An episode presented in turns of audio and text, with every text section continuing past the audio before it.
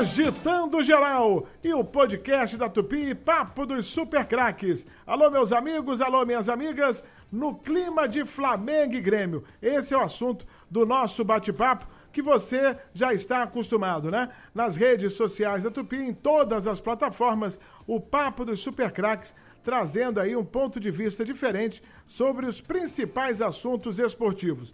E hoje, no episódio que você vai acompanhar, não poderia ser diferente. Flamengo e Grêmio, quarta-feira, nove e meia da noite. O jogo do século. Pelo menos é o que acha Marcos Coelho. É um dos meus convidados, Ricardo Moreira e Beto Júnior.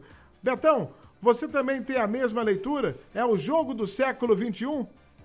Olha, é bem provável, Wagner, porque se a gente for pegar nesse século aqui, os times do Rio de Janeiro que tiveram essa chance de conquistar uma Libertadores, a gente fica aí só no Fluminense.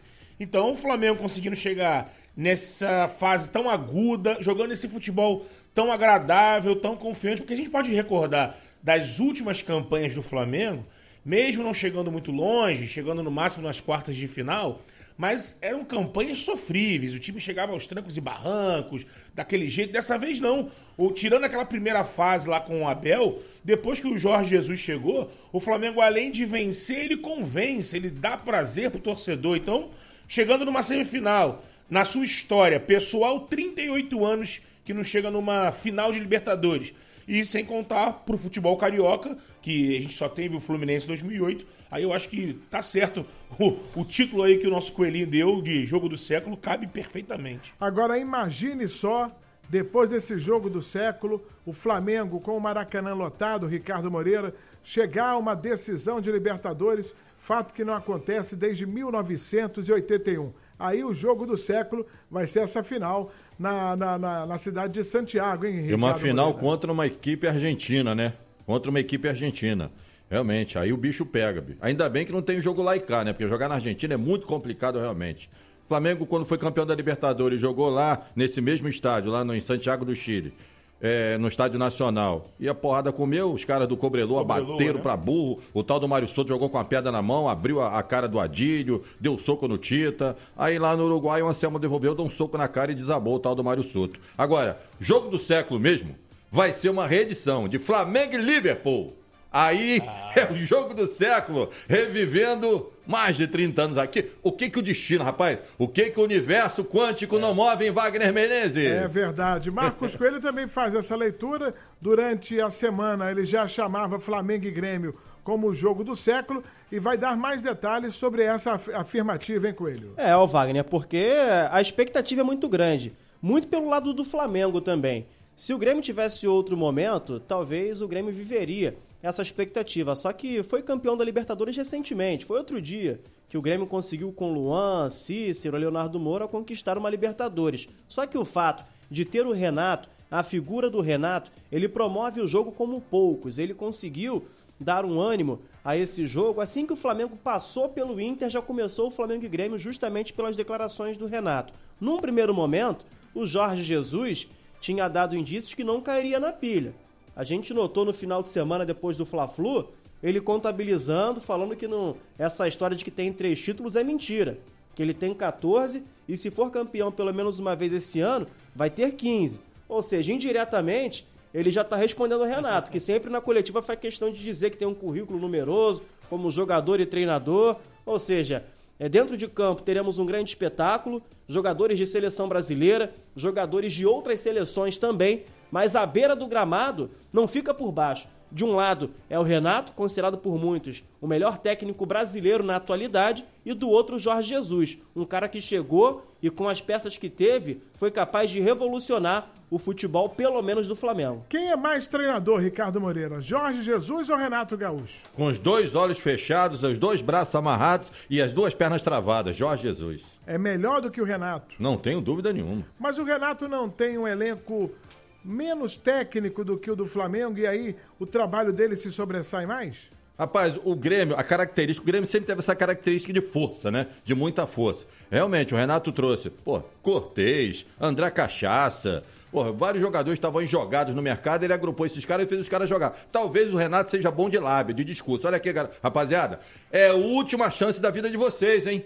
Se vocês não rodarem comigo, não vão rodar em lugar nenhum. Eu trouxe vocês tudo pra cá. Vocês estavam tudo aí, cheirando a peixe, fedendo a peixe, como diria o nosso saudoso Jorge Nunes. Vocês estavam tudo fedendo a peixe, trouxe pra cá. Se não rodar comigo, a carreira de vocês vai acabar. Talvez tenha sido essa leitura, porque treinador por treinador, o Jorge Jesus. Porque o Abel tinha esse time na mão. E esse time não rodava. A Rascaeta não podia jogar com fulano, o Ciclano podia jogar. Ele agrupou todo mundo, botou os caras para rodar e mais do que isso. O Flamengo hoje agride. O Flamengo ataca, agride, marca. O Flamengo é um time altamente dinâmico ele conseguiu tirar o máximo desses grandes jogadores. É isso, Beto Júnior? Exatamente isso. Eu também concordo com o Ricardo. Eu acho o Jorge Jesus um técnico melhor do que o Renato Gaúcho, principalmente se a gente observar o plano tático do Flamengo.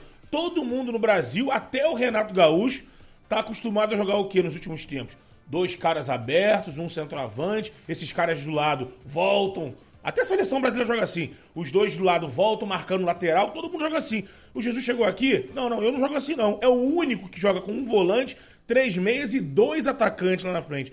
E o principal que eu acho que o Jesus fez nesse time do Flamengo, e é a grande diferença que tá pesando e botando esses 10 pontos de vantagem na tabela.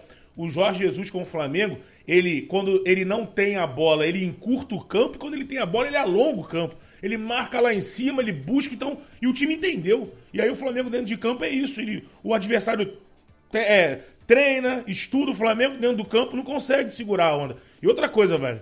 O Coelho falou em jogo do século, mas olha só aí, nós poderíamos ter a semana do século. Porque se o Flamengo passar pelo Grêmio, ele pode, na mesma semana, jogar a final da Libertadores num sábado, dia 23, né? De, Isso, de novembro. 23 de novembro, é. E na quarta seguinte, ele pode confirmar o título brasileiro. 35 rodada, Flamengo e Ceará no Maracanã. Que vai ser recorde, né? Não. Quem foi campeão com 35 rodadas? São Paulo. São Paulo é o recordista com 4 de antecedência. Então, Flamengo. É. é 35 ele estaria com 3 de antecedência, aí, é. né? Mas assim, olha só o que pode acontecer. Na me... No sábado, levanta a taça Libertadores. Flamengo, rubro-negros pela rua, jogados, gente desesperada. E na quarta-feira, podendo confirmar o título brasileiro. Imagina isso. É o melhor cenário que existe para o torcedor, não é isso, Marcos Coelho? Festa para os açougueiros. Não vai faltar churrasco pelo Rio de Janeiro, pode ter certeza, mas claro, a gente está falando de uma possibilidade aqui para isso. O Flamengo precisa passar pelo Grêmio. É um jogo muito difícil também. Foi como disse um jogador do Flamengo, não me recordo agora, uma declaração que tudo bem, os times às vezes têm as diferenças, mas quando a bola rola são 11 contra 11 e uma bola, não tem essa. O jogo tá ali e é disputado. E outro ponto que também chama atenção é o fato de o Flamengo não jogar pela temporada. O Grêmio joga para salvar a temporada. É claro, o Flamengo tem a obsessão pela Libertadores, o título que não é conquistado desde 1981, por sinal a primeira vez que o Flamengo disputou mas a temporada do Flamengo já é muito boa. O Grêmio, se não vencer, acabou o ano. Férias já em outubro e o Renato vai ficar questionado. Não adianta dizer que não. O Grêmio se acostumou a jogar até dezembro. Já pensou abreviando? Então, por isso eu acredito que o jogo vai ser de igual para igual. Agora vamos fazer aqui a meia-culpa. Nós estamos falando do melhor cenário, que é o Flamengo eliminando o Grêmio nesta quarta-feira no Maracanã. E se não conseguir a classificação, o que muda no Flamengo, Ricardo Moreira?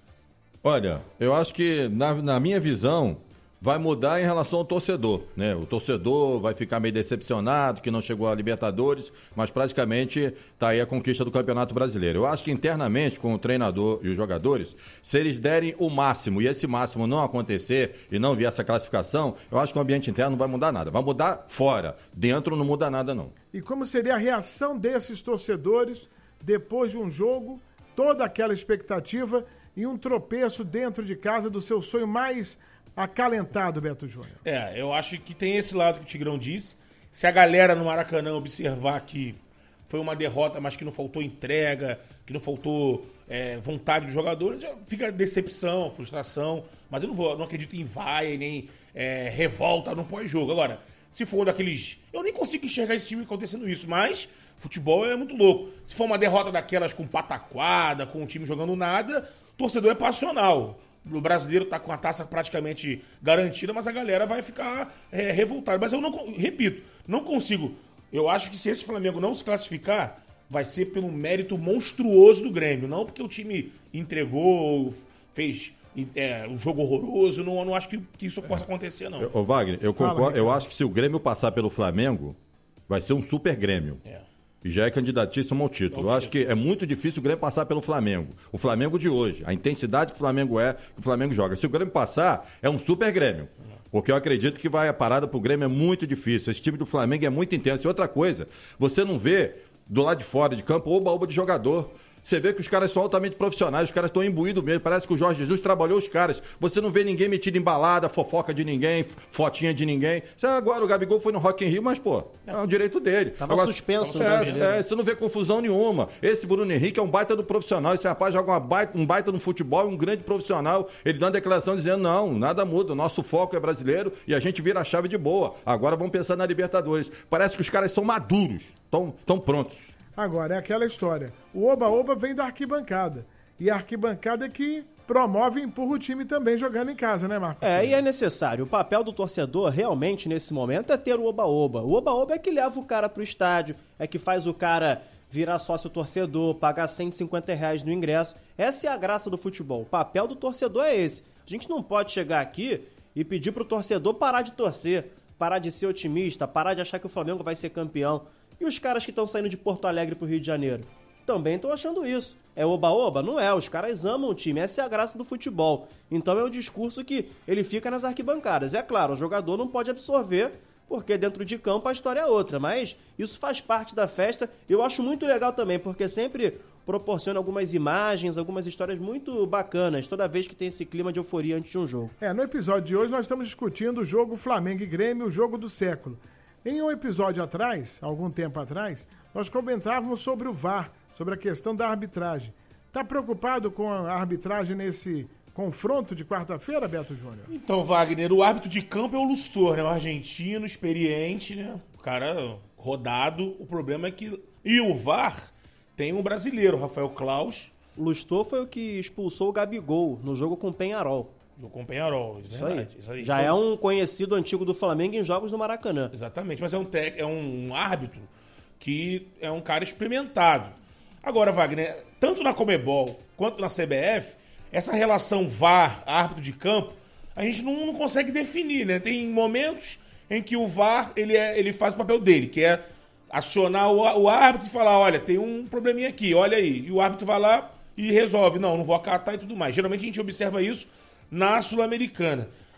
Já na, na- na CBF, no Campeonato Brasileiro, fica aquela confusão. O juiz de campo marca, o VAR é, dá o toque, ele muda a opinião e tem erro mesmo olhando o, o vídeo, o cara tá errando. Então, assim, com certeza a diretoria do Grêmio, a diretoria do Flamengo estão se mexendo.